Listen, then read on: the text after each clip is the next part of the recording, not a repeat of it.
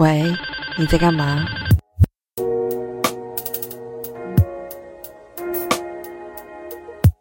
欢迎收听。喂，你在干嘛？我是咪咪，我是夫妇。好久不见，大家好久不见。嗯嗯，你们也要，你们要跟大家问好。我还好，没有什么特别的感觉哦。可以跟哎那个 Merry Christmas Happy New Year 哦，都已经过了。播播的时候应该过完年了吧？过完年？你说农历年都过完吗？没有啊，过完新年。OK OK，对啊，我应该会在，应该会很快剪一剪上架，好不好？大家，那个就是最近因为年底了，所以我我就有点忙，然后。就很久没有办法录音，然后现在就来跟大家 update 一下，就到底在忙什么这样。嗯哼。然后我最近因为年底，所以就是在欧洲年底就是有很多活动嘛，就有点像台湾的尾牙这样子。因为什么 Christmas 啊，然后新年呐，所以就有很多活动。然后我就公司的事情有点忙这样。然后前一阵子我还去呃出差。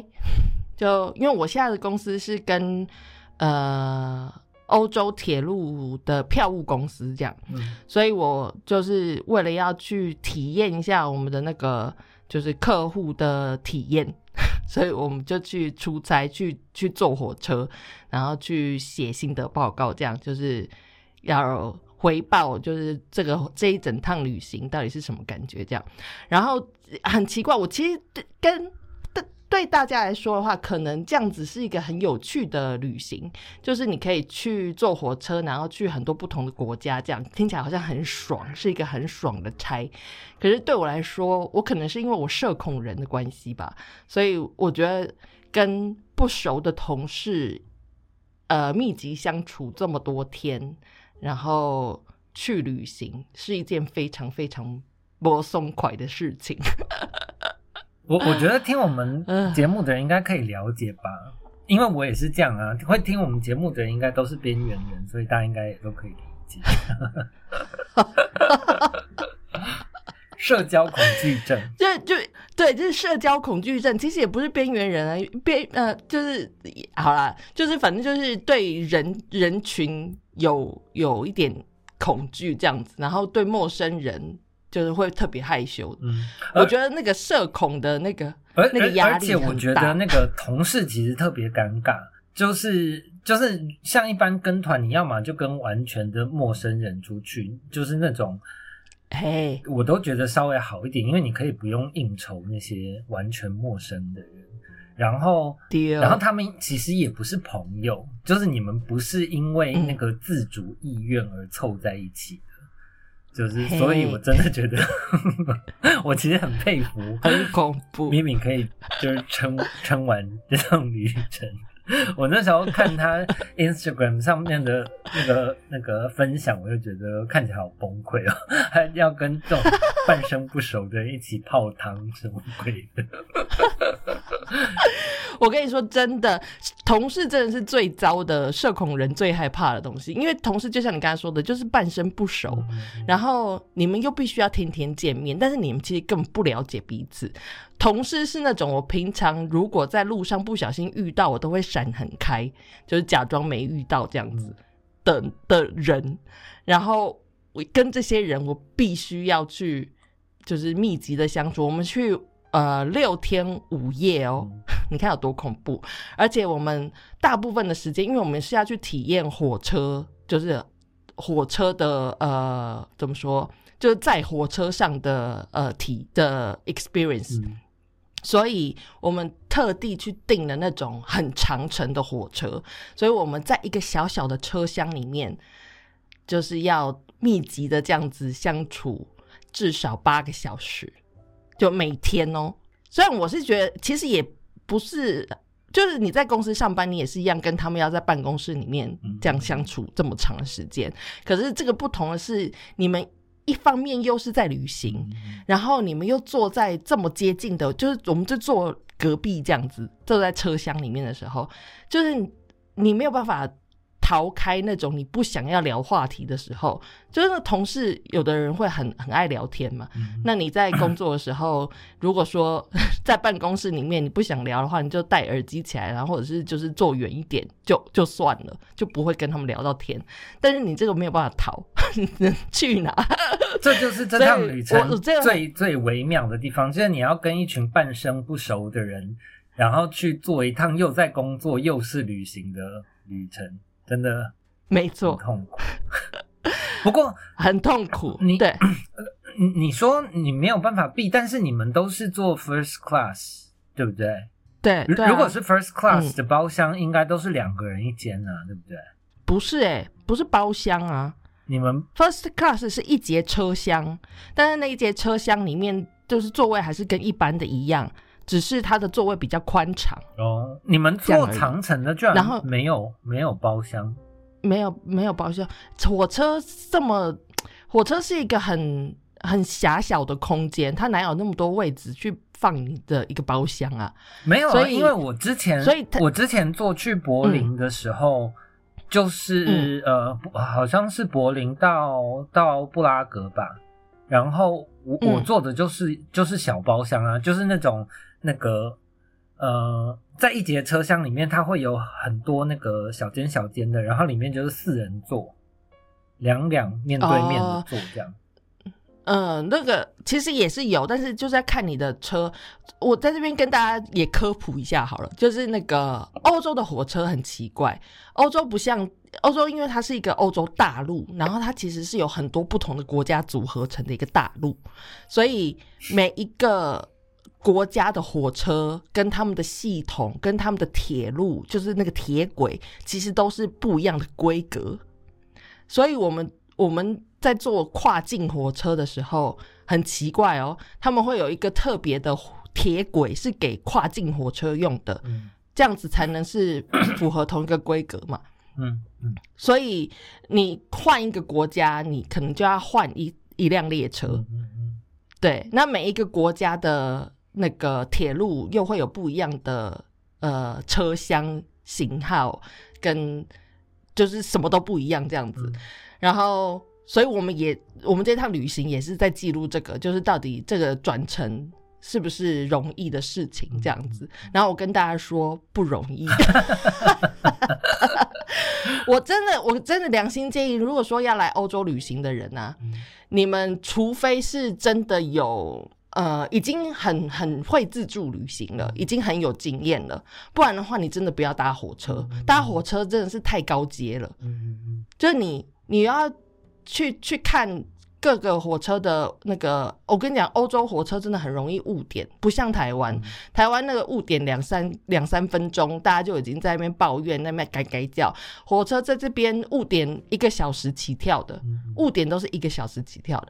然后像是他们有那种夜间火车，那如果说你误点的话，你可能就没有下一班车可以搭了。嗯，那你就要在。Middle of nowhere，就是在空旷的车站里面，而且现在冬天又超冷，你就要在空旷的车站里面，就是想办法取暖，然后熬过三四个小时，直到有下一班天亮的时候有火车来这样子。这这个我可以分享一下，因因为我上一上一趟我也坐了很多趟火车，然后那个欧欧洲的火车真的很难坐，就是像咪咪讲的，就是它其实。呃，虽然你坐就是你可以买到那种从一个国家到另外一个国家的车票，但是它其实是串联这些不同国家的国铁，所以基本上你只要不是坐那种超贵的那种豪华的 Telly，就是它本来就是跨境列车的，你等于就是要一直换那个每个国家的车，然后不掉。对，然后那个每个国家有每个国家的问题。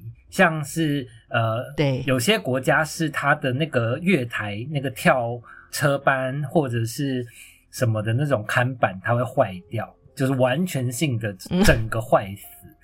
然后，对，或者或者是有些国家就是很爱 delay，然后或者是有些国家就是那个没有英文，嗯，对，就是这些东西都非常的灾难。然后。呃，好，我上次其实呃，我上次是从呃呃，我们一起去比利时嘛，然后我就从比利时坐火车到巴黎。然后其实我中间也换了两趟，可是那已经算是很容易的了。嗯嗯，对。然后但是我要讲的是，我上次就是是在那个荷兰，然后我要从阿姆斯特丹回去咪咪家，就是很简单的一班车，然后我坐错了三次。哎，而且那个还是荷兰境内的火车，哎，没有跨境的问题。对，就就是很对啊，所以就是很 confuse，因为那个荷兰的的的火车，它是是标那个终点站的，然后你你中间的站，你只能自己上网去找，就是它会停哪一站，或者是那个车子今天真的来了，然后你再上车子上面看它的小荧幕，它上面会有它会停哪一站，但是你在车站基本上找不到这样的讯息。嗯，对，会有，但是不是很清楚的位置，对，所以真的要熟门熟路的人，熟路的人才看得到。这就是我说的，如果你不是高阶的旅行自自助旅行者的话，你。你在欧洲如果搭铁路，你真的会疯掉，一定会疯掉。因为我现在是客服，所以我其实收到很多那种疯掉的客人，就是 panicking，然后在在在那个 middle of nowhere，然后就没有地方可以去，然后就会疯狂的传讯息说 help help 这样。但是你走了这一趟，你有没有觉得比较可以理解 那些发疯的客人？我我有我我其实可以比较可以。理解就是感同身受，就是知道他们这样子很辛苦。因为就算是我们，我们都已经这么熟，我们在这个环境里面工作，我们这么熟这些系统的人，我们这样去旅行，我们都还是很崩溃。更何况是那些，比如说不是欧洲人的人，对欧洲铁路一点概念都没有的人，比如说美国人，他们真的会很崩溃，因为他们连他们。他们就是连就是这个铁路的概念是什么，他们都没有。因为欧洲呃美国的铁路好像呃也很糟糕，他们的系统就是完全是另外一套这样，所以他们无法理解欧洲铁路怎么运作的。那就是这样子的人来到欧洲还要搭火车的话，就真的会很崩溃。虽然说现在火车真的是 怎么说，就现在是一股流行啊，因为就是怎么样节能减碳嘛，然后。很多文青就为了爱环呃要爱地球要环保，所以他们选择搭火车，这当然是好事。我也觉得大家尽量是这样子是好的，就是不要搭飞机搭火车。可是就是你真的要做好万全的准备。没有，我觉得再来，我觉得火车呃欧洲的火车真的只推荐两种人搭，一种就是二十五 岁的年轻人，我记得限制好像是二十五岁。就是你可以买那个环欧的车票，Youth Pass。对对对，嗯，就是对，那是二十二十七岁以下。对，就是一来是这种，你真的可以省钱，然后你就是可以做到饱。你今天真的很闲，你就慢慢做，慢慢摇。然后另外一种就是那个那个年纪大很有钱的老人们，你也就是有那个无穷的时间，你就是就是。在想说怎么还死不了，你就可以慢慢的去晃这样，因为哎没有，那其实就是一种人啊，就是你有时间的人，时间太多的人，你就可以来搭火车。因为因为那个我觉得欧洲很恐怖，就是那个他今天不只是呃很有很多欧洲国家，它不只有国铁，就是它还有私人的铁路，然后它私人的铁路可能不止一家，像法国就是一个很要命的。国家，因为它就是身处在欧洲中心，然后所以它有非常多个不同的铁路系统，像他有那个 Eurostar，就是对那个英国的，然后有对那个呃比利时、荷兰的 Tally，巴黎还有他们自己的 TVA，然后呃其实这种这种不同的系统就很像就是台湾的那个什么呃高铁、台铁跟高铁、台铁。对。就是，呃，你很常会，就是它如果是不同系统的，它就会是，就算在同一站，它还是会分开来。嗯，就是不同的铁轨啊，因为他们是不一样的车型啊。对对对，没有，我说的是那个站整个分开，然后所以你今天就是在那一站，然后你要转车，如果你不知道，你一直在你待的那一站就是。看他的那个时刻表，你你你就你就 你就永远到达不了你要去的地方，等待果陀。对对对对对，然后 永远也等不到。对啊，然后然后那个呃，像法国，它有很多铁路是那种那个要上车前的十五分钟，它才会嗯跳在那个告示牌上。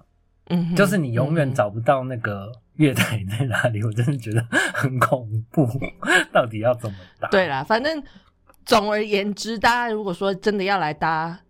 再来要来欧洲搭铁路旅行的话，就真的要做好功课，你去查好就是什么不同的线呐、然后怎么样怎么样的这些东西你都做好了，你再来再来搭火车，不要觉得不要抱持那种呃就是无限无限的想象，觉得搭火车多么美好，可以看窗外的风景，巴拉巴拉巴拉这些东西是会发生，但是你也要同时享受那些痛苦。嗯，就是这是会是并行的这样。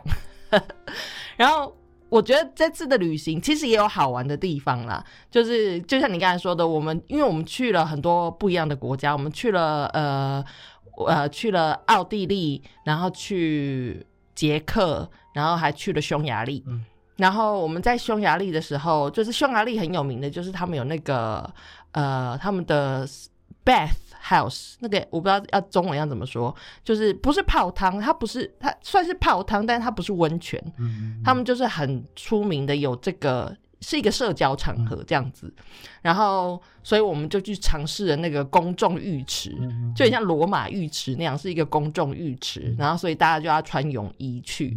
那因为我们在去之前就有同事说，哦，我们去到呃那个布达佩斯的时候，我们一定要去做这件事情，所以我们都有准备泳衣。然后在那一天，就大家已经准备好了，然后大家都去了更衣间，男女分开，然后我们就这样在进去了更衣间以后，大家才意识到说，哎、我们要半裸相见哎、嗯 然后大家就。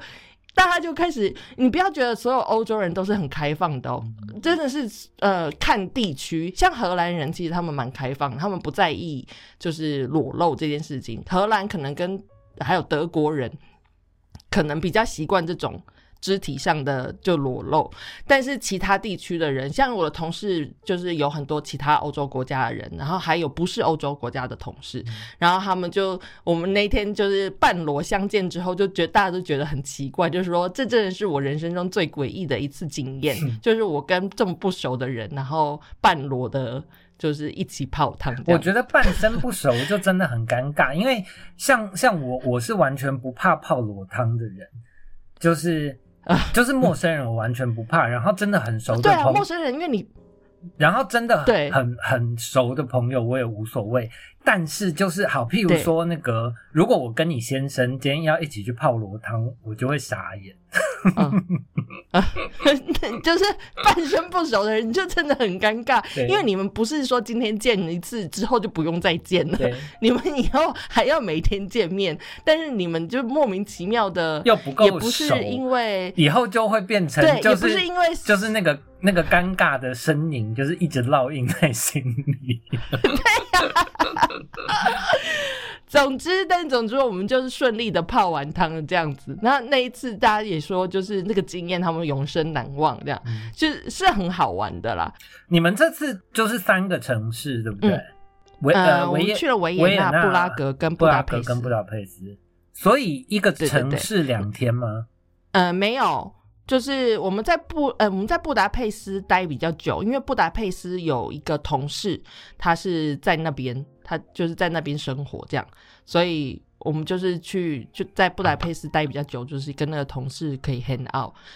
对，那其他城市的话，就大概是一天半左右这样的时间。那超赶的耶。对啊，很赶啊，因为其实通常的话，大家会订我们这个通票，因为我们是卖通票的嘛。那那个通票的话，可能就是五五天，你可以无限次的搭火车，嗯然后那个呃，它的限制是你要在一个月内使用这五个天去搭火车。对，那我们就是在一个礼拜把这五天用完，所以我们必须要一直换火车，然后就我觉得行程太紧凑了，其实也是有点累。那如果说是像大家来旅行，就时间很多，慢慢玩的话，我觉得其实是不错的啦。你就不用担心的，今天误点了，你来不及到那个地方这样子。维也纳只有一天半，根本看不到东西吧？嗯，还可以啊，就是还蛮多东西可以看的，但我也不急着要把东西看完啦。我要说的是，在布拉格，我觉得那个很美，就是因为下雪，然后我从来没有感受过这样子的那个气温，就是是零下十度。但是我其实我这一辈子，你知道我在一个 tropical island 出生长大的人，我已经来到荷兰这边感受这个冷了，就是已经习惯了。但是那个布拉格的冷真的是没有办法。跟荷兰相比的那个 零下十度，我真的无法想象。然后我已经做好万全的准备，因为我在去之前我就看到那个气温会是这这么低，我就想说好，那我要准备好，就是我就买了一个超长的那种羽毛外套，就是像睡袋一样那么长的那种羽毛外套，然后就买了那个厚的手套跟那个帽子，然后还买了一双就是可以在雪里面走的防滑的那种雪靴。然后我想说，好，我已经做好这么万全的准备了，我在那边一定没有问题。结果在那边还是冷的靠背，就是我整个手戴着手套，我的手还是冻伤的那种程度哦，很冷。然后，但是就是冷到这种程度，但是我在那布拉格的广场，就是那一天就突然间就下雪，那个雪是突然间下下来的，然后就是那种真的是雪花飘哎，我不知道该怎么形容那个东西。真的很美，我那时候其实有点吓到，就想说哇，好了，这个冷值得，就是看到这个美景，我觉得就 OK，就有有抚慰我的那个被冷就冻伤的那些痛苦这样子，所以我觉得，我觉得也是有美好的回忆这样。布拉格真的很美啊，我真的觉得，就是我每次呃去，我去过布拉格两三次，然后每次去布拉格都觉得。就是那是一个巨大的迪士尼摄影棚，真的就是这样。那个城堡，每一栋建筑看起来都跟城堡一样。对，就是你不会觉得它是真实的世界，它太漂亮。没错，真的真的很美。虽然说布拉格是一个大城市，而且有些地方真的还蛮就是 touristy。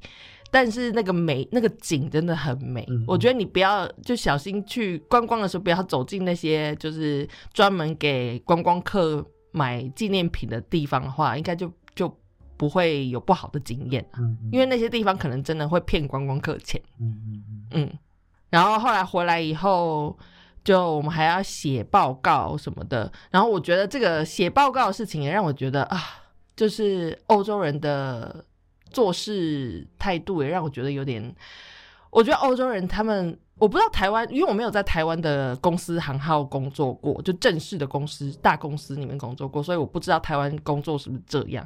可是，在欧洲就是做事情，他们很讲究那个所谓的 procedures，就是程序，什么事情都要有程序。比如说，我们去这趟旅行，我们所有的呃，所有的。那个叫做什么 expenses，就是都是可以报销的，跟公司报账。然后跟公司报账的方式就很麻烦。我们除了要收集所有的那个呃啥收据，收据中文去哪？我们要收集所有的收据，然后。这很奇怪的是，因为我收集了所有的收据，我知道要收集，所以我就先收集好了。然后他们并不要收据本人哦，他们要你就是用手机把你的收据全部都照起来，然后传送给他们，他们要电子档。对，然后我就好，没关系，我就照。但是那个收据每天大大概有十几二十张，然后我就这样一张一张照，然后传送给他们。然后传送给他们以后呢，我还要去填一些什么什么资料，就是要跟他们证明说，哦，我这趟旅行是几号到几号，巴拉巴拉巴拉这些的。然后这些都收集好了以后，把东西都给他们，然后他们就会再上报给他们的呃。上司就就是那个什么金融金融 team 这样子，然后再给再把钱拨下来给我们，就是一层一层手续很复杂。然后后来我们要做一个就是 presentation 去报告我们这一趟旅行，然后我们这个 presentation 我们也要去就是要去 book 一个一个呃时间表。就是我们不能说我们现在就要 presentation 做这个 presentation，我们就做，我们还要去定那个时刻表，然后还要去跟上，就是跟经理讲说我们什么时候要做这个时刻表，然后我们还要做 PowerPoint 什么。所以是你们就是每一件事情一个 team 做一次 presentation 就好了吗？还是每个人都要 presentation？哦，没有一个 team，就是我们这一趟旅行的所有人是一个 group，然后我们做一个 presentation。对，但是就是这些事情让我觉得，哦，真的跟这个就是欧洲人工作很辛苦很累，所以他们的效率才会这么低，就是因为他们有太多事情要一层一层关卡了，然后他们都要得到确认以后，他们才可以去执行。我觉得也是有好事啊，就是这样子做的话，就绝对不会出比较少出错。但是你真的要等很久。我觉得差别就是这样啊。其实我觉得台湾的公司也是有这样子的规章跟制度。然后像你说的那个好处坏处，我觉得就是同时是好处也是坏处。就是呃，外国人真的比较一板一眼，就是我觉得他们真的比较有原则。然后台湾人就是嗯嗯嗯，就是呃怎么说，就是真的比较 flexible，就是。比较激动一点，可是那个激动久了以后，就是就会变成那个，那你到底要制度干嘛？就是什么东西都可以对，就会很混乱。对对对。所以像我们这个，呃，我们哎，我要讲什么？让我想一下。哦，就是对客户也是这样。其实我我们在处理客户的问题的时候，因为我是客服，所以客户有很多问题会。会传送给我们，然后我们就要处理。那我们在处理的时候，其实我也是理解到，哦，原来这些程序是很重要的。因为，嗯，层层关卡，如果说就像你说的，每一次我都有一个 exception，那大家就会觉得，哦，那我我可以，我也可以得到这个。每个人都要那个 exception 哦。那我觉得。就就会造成很大的混乱嘛，所以我都会跟客人很仔细的讲我们的程序是什么，所以他们不可能立即的就得到他们想要的东西，他们就是要等这么久，我们一层一层关卡这样。然后我记得有一次我这样子跟一个客人解释了层层关卡之后，他回复我的讯息，我觉得很暖心，他就说他就说他他本来觉得我们就是很命。就就好像故意针对他，就是好像让他。就是要让他人生很难过这样子，然后后来他发现，对他他说后来，但是我后来发现，就是不是你们故意针对我，而是整个系统很烂。他说整个社会体制很烂，他这样跟我讲哦，他说整个系统很烂，所以你们也只是在做你们能做的而已。这样，他说我很感谢你们呃，就是帮的帮忙，然后我我理解了这样，我就觉得哇，我第一次收到就是这么。真诚的，呃，算是感谢。然后他又他又意识到这个是是整个整个系统整个体制有问题。我觉得这哦，这种这种回应，我那天超感动的。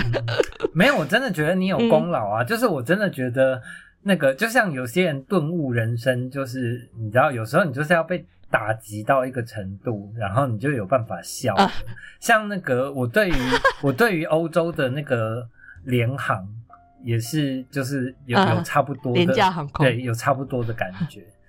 就是刚开始非常生气，但是就是你总会有一天你看清了，就是那个他真的不是针对你，他就是懒，然后你就可以一笑。但是你看清这个，就有一种海阔天空的感觉，不是吗？对对对对。对，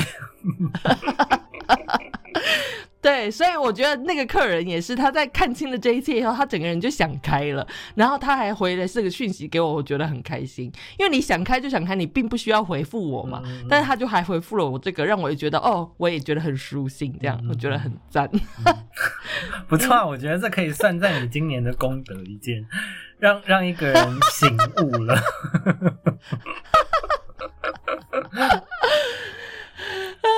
对，然后在旅行回来之后呢，我又紧接着又很忙，我要去。我在旅行前，我其实就已经先定好了，我要去刺青。嗯嗯嗯，对我那是算是，其实我想要刺这个图案很久了，就大概有十年的时间，我都在想这个要刺这个图案。然后呢，在那个之前呢，我一直找不到一个我我喜欢的刺青师，就设计的图案我找不到。然后就是在刚好在那之前，在去旅行之前，我就在华里华 Instagram 的时候就发现了一个，就是在阿姆斯特丹的刺青师。然后他的那个设计刚好是我最喜我很喜欢的样子，就是我想象中我的刺青的样子，所以我就定了那个时间。然后我旅行回来之后，我就去刺青。那但是在这之前呢，在这之间，我就跟我昂说我要去刺青，然后他就说你确定？然后我有点吓到，他说他说你因为我我要刺的位置是在一个就是嗯我的后颈跟我的。对，就是是一个你衣服遮不太到会看得到的地方，这样。然后他就说，他就说，你确定要刺在这个位置吗？他说，刺青这个东西是永久的，就是你不怕，就是到时候会有人 judge 什么东西吗？然后我其实有点惊吓，就是他这样跟我讲，我就说，你会 judge 我吗？就是你会觉得这个是一个很糟糕的事情吗？然后他说，我是不会，但是我会，我觉得我的家人可能会。然后我不知道，他说他不知道要怎么回应。如果他的家人就是 judge 我，或者是别人 judge 我，然后他不知道怎么回应。我其实听到这个时候，我就有点心寒，想说那离婚好了。我就有点心寒，我就说，我就说你不知道我是什么样的人吗？那别人会因为我的图 tattoo 就觉得我是。可能是不良少女还是什么之类的，然后你会，你就会因此而觉得我也是这样子的人吗？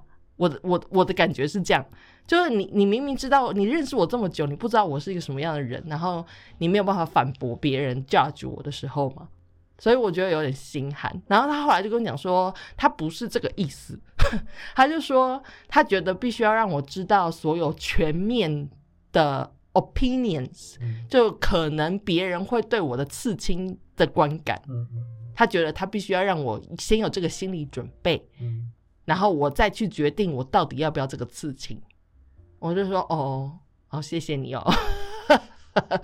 没有，可是可是我我他讲的，我觉得是就是呃，以以我这个朋友来看，就是跟你更没更没有利害关系，就是呃。我看到的时候，即便我知道你想要字很久，但是我不知道那个图这么大一张。哦，对。然后呃，我的我的第一个感觉也是，就是你回来会被你爸妈打打吧？对。然后然后然后再来是，我觉得一般一般人，就是即便是是你的朋友，就是这样看也会觉得，哎。怎么有人就是那个四十岁 还在 还在刺这么大块刺青？可是我那个就对我来说是四十岁的生日礼物啊！就其因为我我我就跟大家说，我就跟我昂讲说，就是我其实已经想这个，我跟你说，就像我刚才前面讲，我已经想要做这个刺青十年了，而且想刺在那个位置也差不多是这个时间，就这么长的时间，代表我。已经想过所有的方方面面，就我我可以我可以接受各种呃 judge 或者是什么，就是我已经有做好最坏的准备，就是那个是我很想要的东西。然后，所以我就回他说，呃，我觉得你这样讲也对，就是我需要听到所有的 opinion，但是一方面我又觉得你好像觉得我是一个很不成熟的人，就是你觉得。呃，我觉得他不够信任我啦，就是我做的决定，我一定是想过了，但是他这样子提醒我，好像是我没有想仔细就做了这个冲动的决定这样子，然后，所以我那时候就觉得有点，嗯，就觉得不太开心，但是我后来还是去去刺了，然后在这中间，我因为跟那个设计师，跟那个 tattoo 设计师有。讨论过几次，就是我要怎么样图案什么之类的。然后在在这个过程，我也都有分享给我温安看，就是让他看说，哦，这个是我的图案这样子。然后他就说，他实在是还，他如果只看图案，他没有办法想象会是什么样子这样。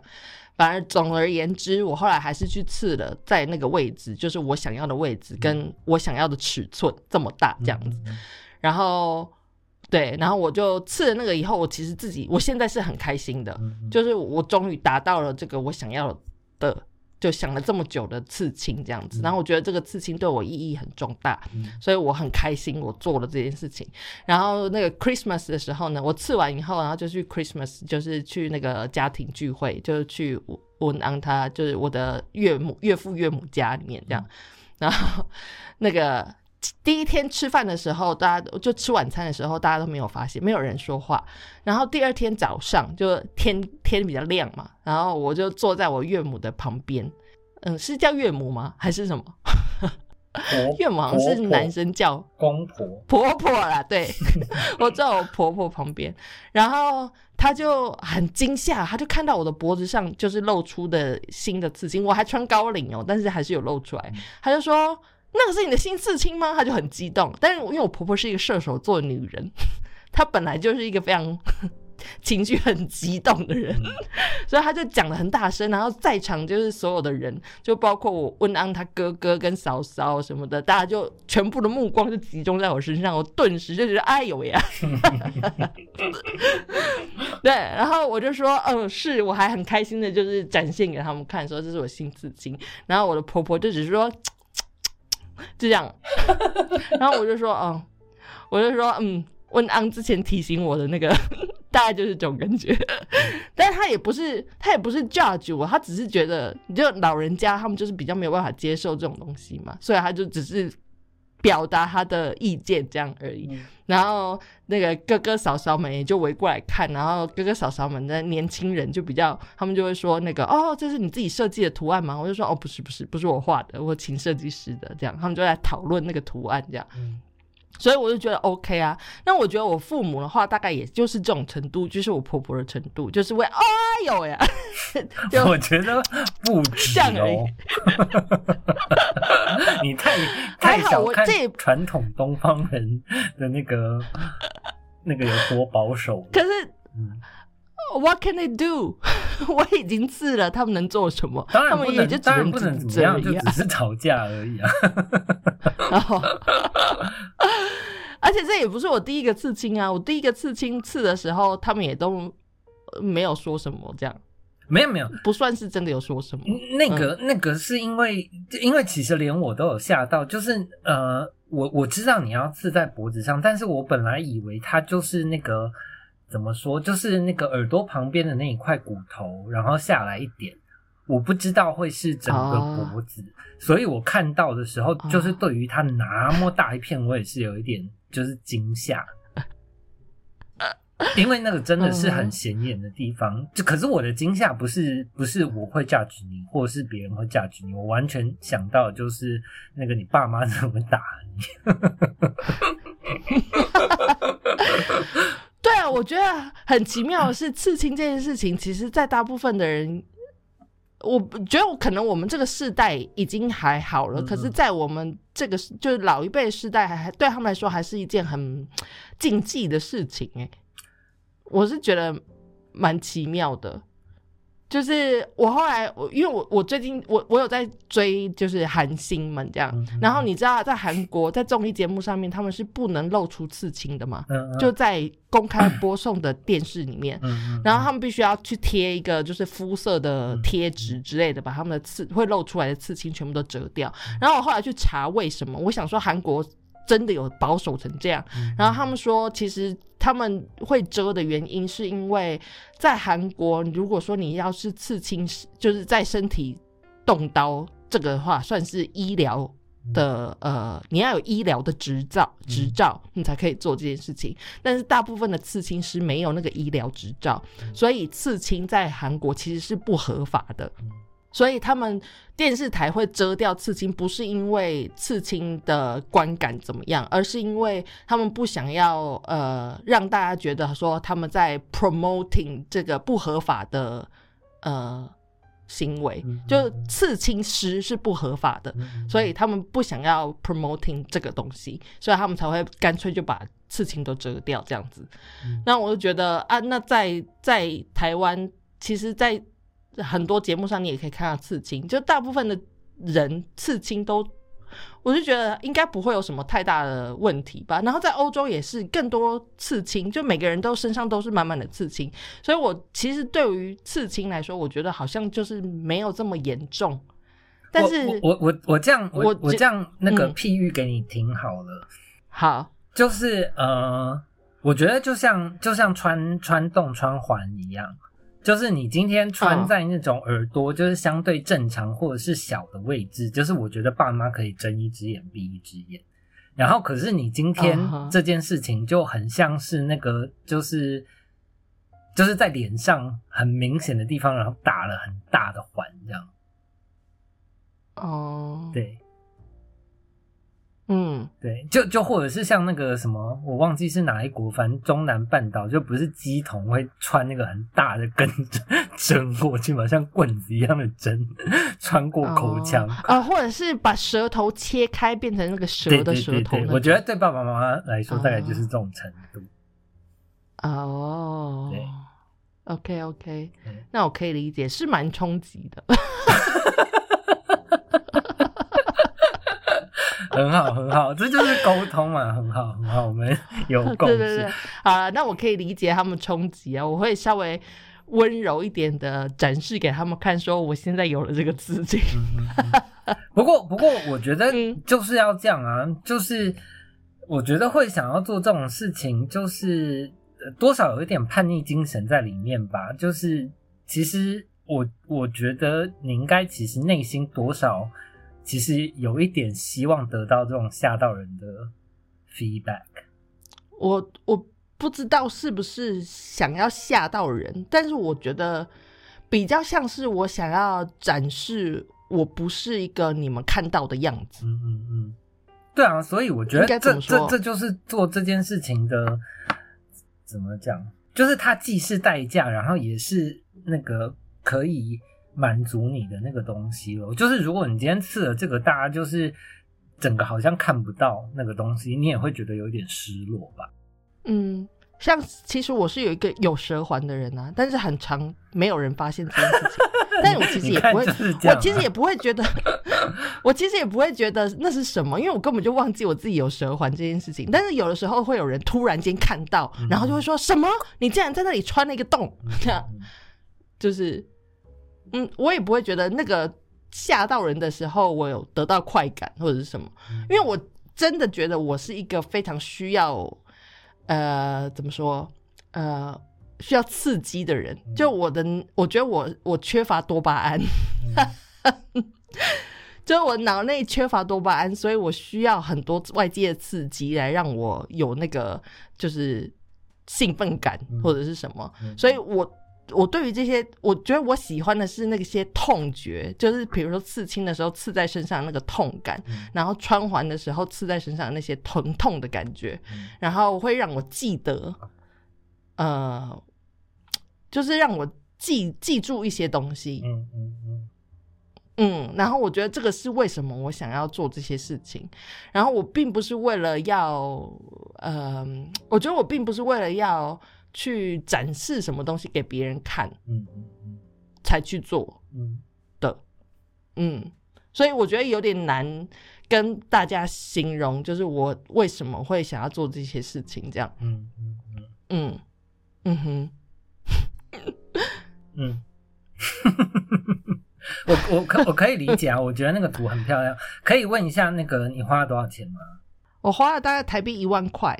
这样子是三三百多欧，对不对？对，其实三百块而已，三百欧元，我觉得跟台湾价钱差不多。对对对，跟应该算是便宜。嗯，就是我觉得在欧洲刺青比较比较便宜，因为他们很多很多选择，就刺青师很多这样，所以比较便宜。嗯，我觉得我刚才讲的这件事情，我突然想到，因为我今天本来也想聊聊恐惧这件事情，就是我看到有一个呃。我们有个朋友，他就是本来也是一个不会游泳的人，然后他在澳洲学会了游泳。嗯然后我其实一直有在想着，因为我也是一个旱鸭子，我不会游泳，但是因为我对游泳有很严重的恐惧，就是对水我很怕水，因为我小时候溺水溺太多次，所以我很怕那种就是在水底边在水里面没有办法呼吸的感觉。然后我所以我一直没有办法游泳。我虽然学过哦，但是我没有办法游泳。然后我就一直在想说，我。就是这几年来就一直在想说我要去学游泳，我想要克服那个恐惧，因为我就一直很害怕我自己最后真的会是死在我最害怕的事情上，所以我就想要去去克服那个东西。然后我就在想说，到底要怎么样去克服？我觉得刺青其实这跟我的恐惧也有一点点关系，是我小时候很害怕那些看起来凶神恶煞的人。嗯，然后我觉得我青少年时期。就有一点想要变成那样子的人，去去呃，怎么说？就是我想要去跟我的恐惧相处，嗯，所以我那青少年时期，我交了很多像这样子的朋友，就别人可能会说是坏孩子的朋友，就我因为我想要去理解他们，想要去接触他们，然后想要让我因此不害怕他们，嗯，然后我觉得。这个是我消除恐惧的一个方法，就像我想要去学游泳、想要去碰水一样，就我想要让我去习惯那些东西。然后我前一阵看到一则新闻，也不是新闻，一一则科普知识，他就说恐惧这种东西是不可能消除的，就是这些东西你一旦恐惧了，它就是永远会在那里。你能做的只是你学会去跟这个东西相处。嗯，然后我就觉得哦。好像是这样子哦，就是我我我一直在想着要去消除我的恐惧，可是那个东西是不可能的。就我害怕，就是会害怕，但是我要学的是我怎么去呃跟我的害怕跟我的恐惧相处，就是我要怎么去平衡那个东西。嗯嗯嗯，没有我我我觉得。呃呃，怎么说呃，像像我，我自认我是一个胆子超级大的人，就是我生平只怕一件事，老鼠。对，然后，嗯嗯，然后我我我怕老鼠，其实是怕到那个，就是连跟它像的东西，然后我是完全没有办法看的，就是连看到都没有办法。嗯，对啊，然后可是。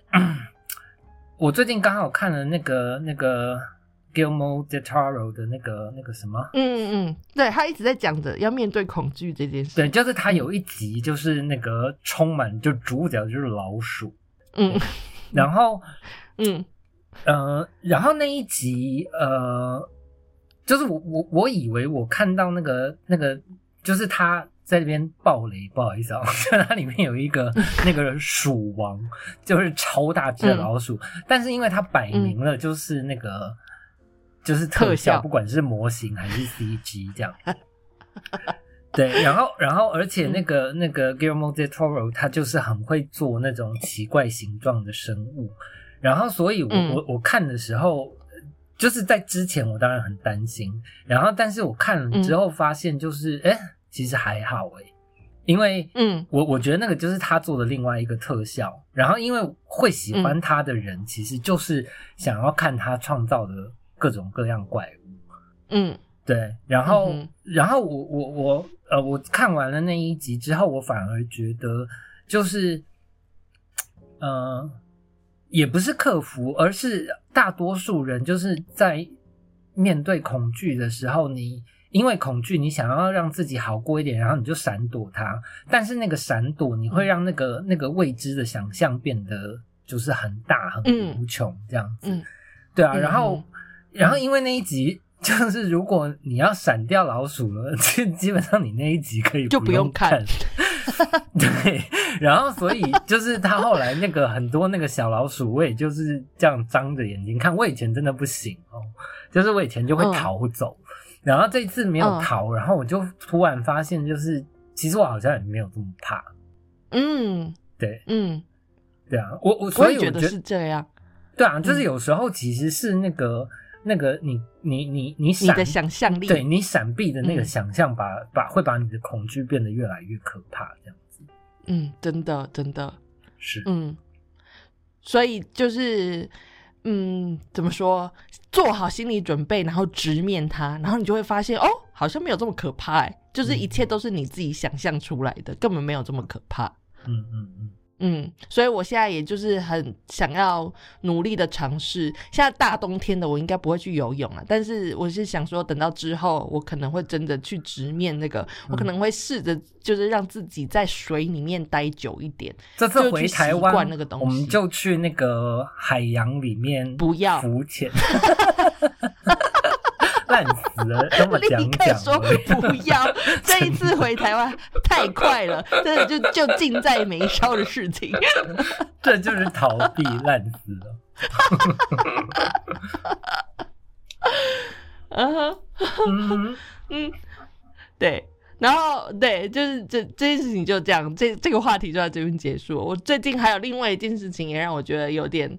呃，我最近的事情很多。我最近有一个有一个朋友，他是在呃，他是比利时人，但是他去台湾念书念了很久，所以他中文说的很好。然后我其实是在他在台湾念书的时候认识他的。那他他最近就是新婚，对，是一个是一个男生，然后他新婚，然后他就来回回比利时，就是。度蜜月，然后顺便在欧洲其他国家玩，然后他就顺便来荷兰找我这样子，然后他就带他的新婚太太来，然后因为我认识他跟他的前女友，就是这位这位男子跟他的前女友，就是我们都是。认识很久的朋友这样子，那他们分手之后，我其实没有见过他这个新婚太太，这个这个女生，这个对象，这个女生。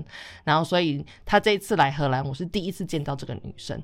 然后我们在聊天的过程中，我就发现，哇，我不知道这该怎么说。我记得以前《欲望城市》里面有一集，好像是凯莉不好说了什么东西，她看了一个。呃，就是经典的好莱坞电影，然后是爱情电影啊，然后它里面就是剧情是好像是呃，就是那个男的跟一个女人交往了很久，然后但是最后没有娶这个女人，反而娶了另外一个，就是一个温柔婉约、娶了一个简单娶了一个直头发的，就是一个简单的女孩子这样子。对，然后。对，我就在想说，哇，这个这就是这个我这位比利时朋友，他做的事情就是完全一模一样。他跟他的前一个女朋友两个人轰轰烈烈谈了很久的恋爱，然后他们分手之后呢，他结交了这个新的对象，然后这个新的对象就是一个，嗯，就是一个很 happy kid，Sunday kid，就是那种呃，在健康的家庭里面长大，然后。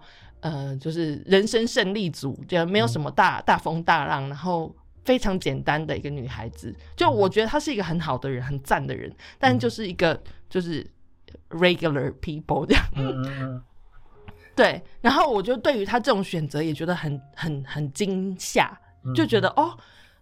怎么会有这么大的转变？但是他现在看起来，我说那个位男生就是比利时人，他看起来就是很开心，跟以前我认识的他不太一样，所以我其实很替他开心。但是我一方面又觉得哇，就是人生真的是这样。我你懂那心情吗？我懂，我懂。我我来补充一下那个那个，因为本人是那个 Sex and the City expert。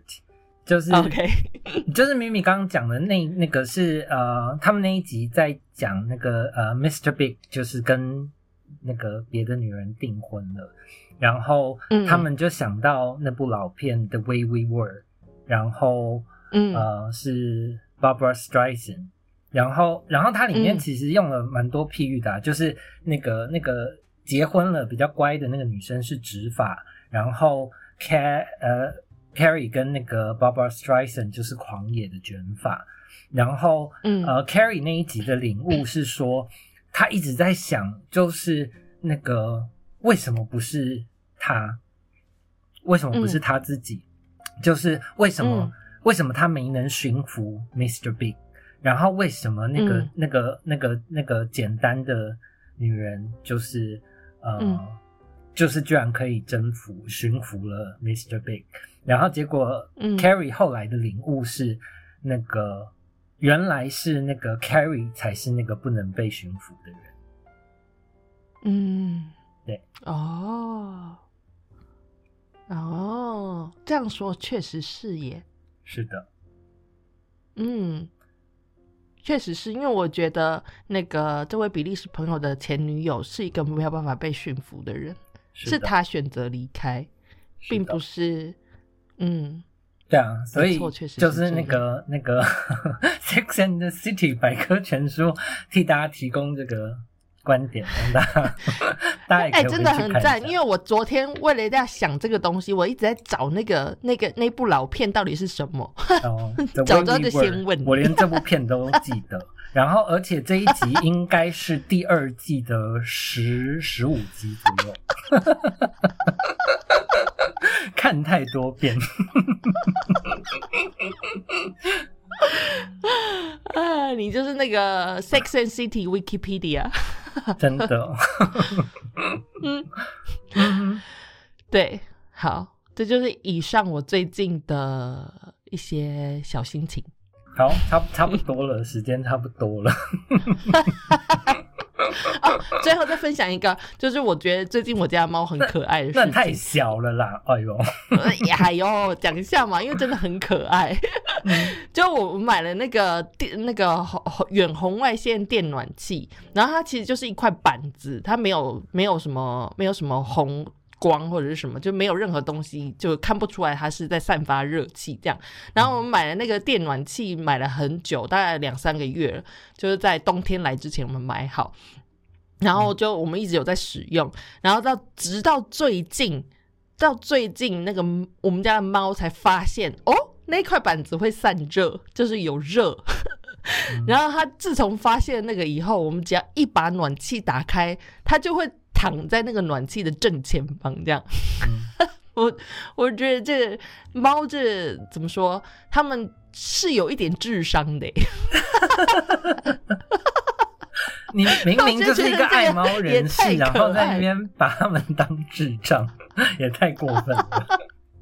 没有，就想说他们是动物啊，他们的智力可能没有这么高。可是他，他确实是，你可以看出来他在想这个东西。哦，他的他有，你可以看到他那个 process，就是他发现这个东西会热，然后发现在这里很舒服，然后他就知道以后这个东西开的时候，他就可以来这边躺。就是你可以看到他整个思考路线呢，觉得哇。真的是有智慧的耶！以上，嗯，啊，那你有什么东西要分享吗？我今天讲超多话的。对啊，今天今天太长了。那个那个，我本来想讲的，我就先不讲了。然后那个哦，我我就我就来延伸阅读。像刚刚咪咪提到那个恐惧的事情，呃，那个嗯，Gilmore de Toro 那个那个可以看，但是我觉得。其实不太好看哦，因为就是看他的那个美术啦。因为因为那个其实他只是制作人，他是发想的人，然后其实里面都是别的导演拍的啊，就是他旗下的新人。然后我觉得那些导演都有待加强，这样。嗯，对。然后但是那个那个 Guillermo del Toro 的那个 Pinocchio 很好看，哦，真的 真的很好看。嗯，然后我要另外推荐的是那个刚刚提到那面对恐惧这件事情，就是最近有一个呃那个 Chris Hemsworth 就是呃制作的一系列节目叫呃 Limitless，然后我觉得里面的内容很有趣，它其实是在就是追求那个可以长生。的的关键就是我们做什么事情可以可以长生，然后里面有很多东西，就是其实是要去挑战自己身体的极限，譬如说断食四天，然后那个你身体就会开始呃，就是会把那个呃我们身体里面很多半死不活的细胞，就是好好的淘汰掉，然后你的身体就可以重新 reboot 这样子，然后。反正它里面就是挑战了很多东西，然后它都是有那个科学依据，怎么样可以让你就是活得更好。然后，对我觉得大家也可以去看看。嗯哼，那这个恐惧的关联，就是它里面其实面对很多，就譬如说他有去那个北极游泳，然后，然后其实那个挑战极限，对他那个其实是说，就是那个。呃，极热跟极冷，就是其实会唤醒那个人体内很原始的那个生存危机，然后会驱动那个我们安逸很久的这些人类就是那个不再分泌的，就是什么荷尔蒙啊，或者是那个嗯，对不会再合成的细胞之类的这样子。嗯嗯嗯，对。然后我我觉得我觉得很有趣，大家可以去看一下，然后顺便可以学到那个延年益寿的 实际方法，我觉得还蛮有帮助的。就是就是它里面有讲，就是中年危机如我们的人，对，就是他说正常人可以不用那个特地跑去北极游泳，你只要在洗完澡最后三十秒冲冷水就可以了。对，好，然后然后另外一个是那个呃呃，今年呃艾美奖的大热门，也不是大热门，他已经得很多奖了，就是呃叫。The White Lotus，然后中文好像译成什么白莲花大酒店什么之类的吧？嗯，对。然后我觉得，我觉得非常好看，然后很有趣，然后它是一个很新形态的影集的形式。嗯哼，对。然后大家可以去看一下。OK，好，好，就这样。好的。那我们今天节目就到这边结束，那我们下一集再见，不知道什么时候喽。感谢你们的收听，拜拜，拜拜。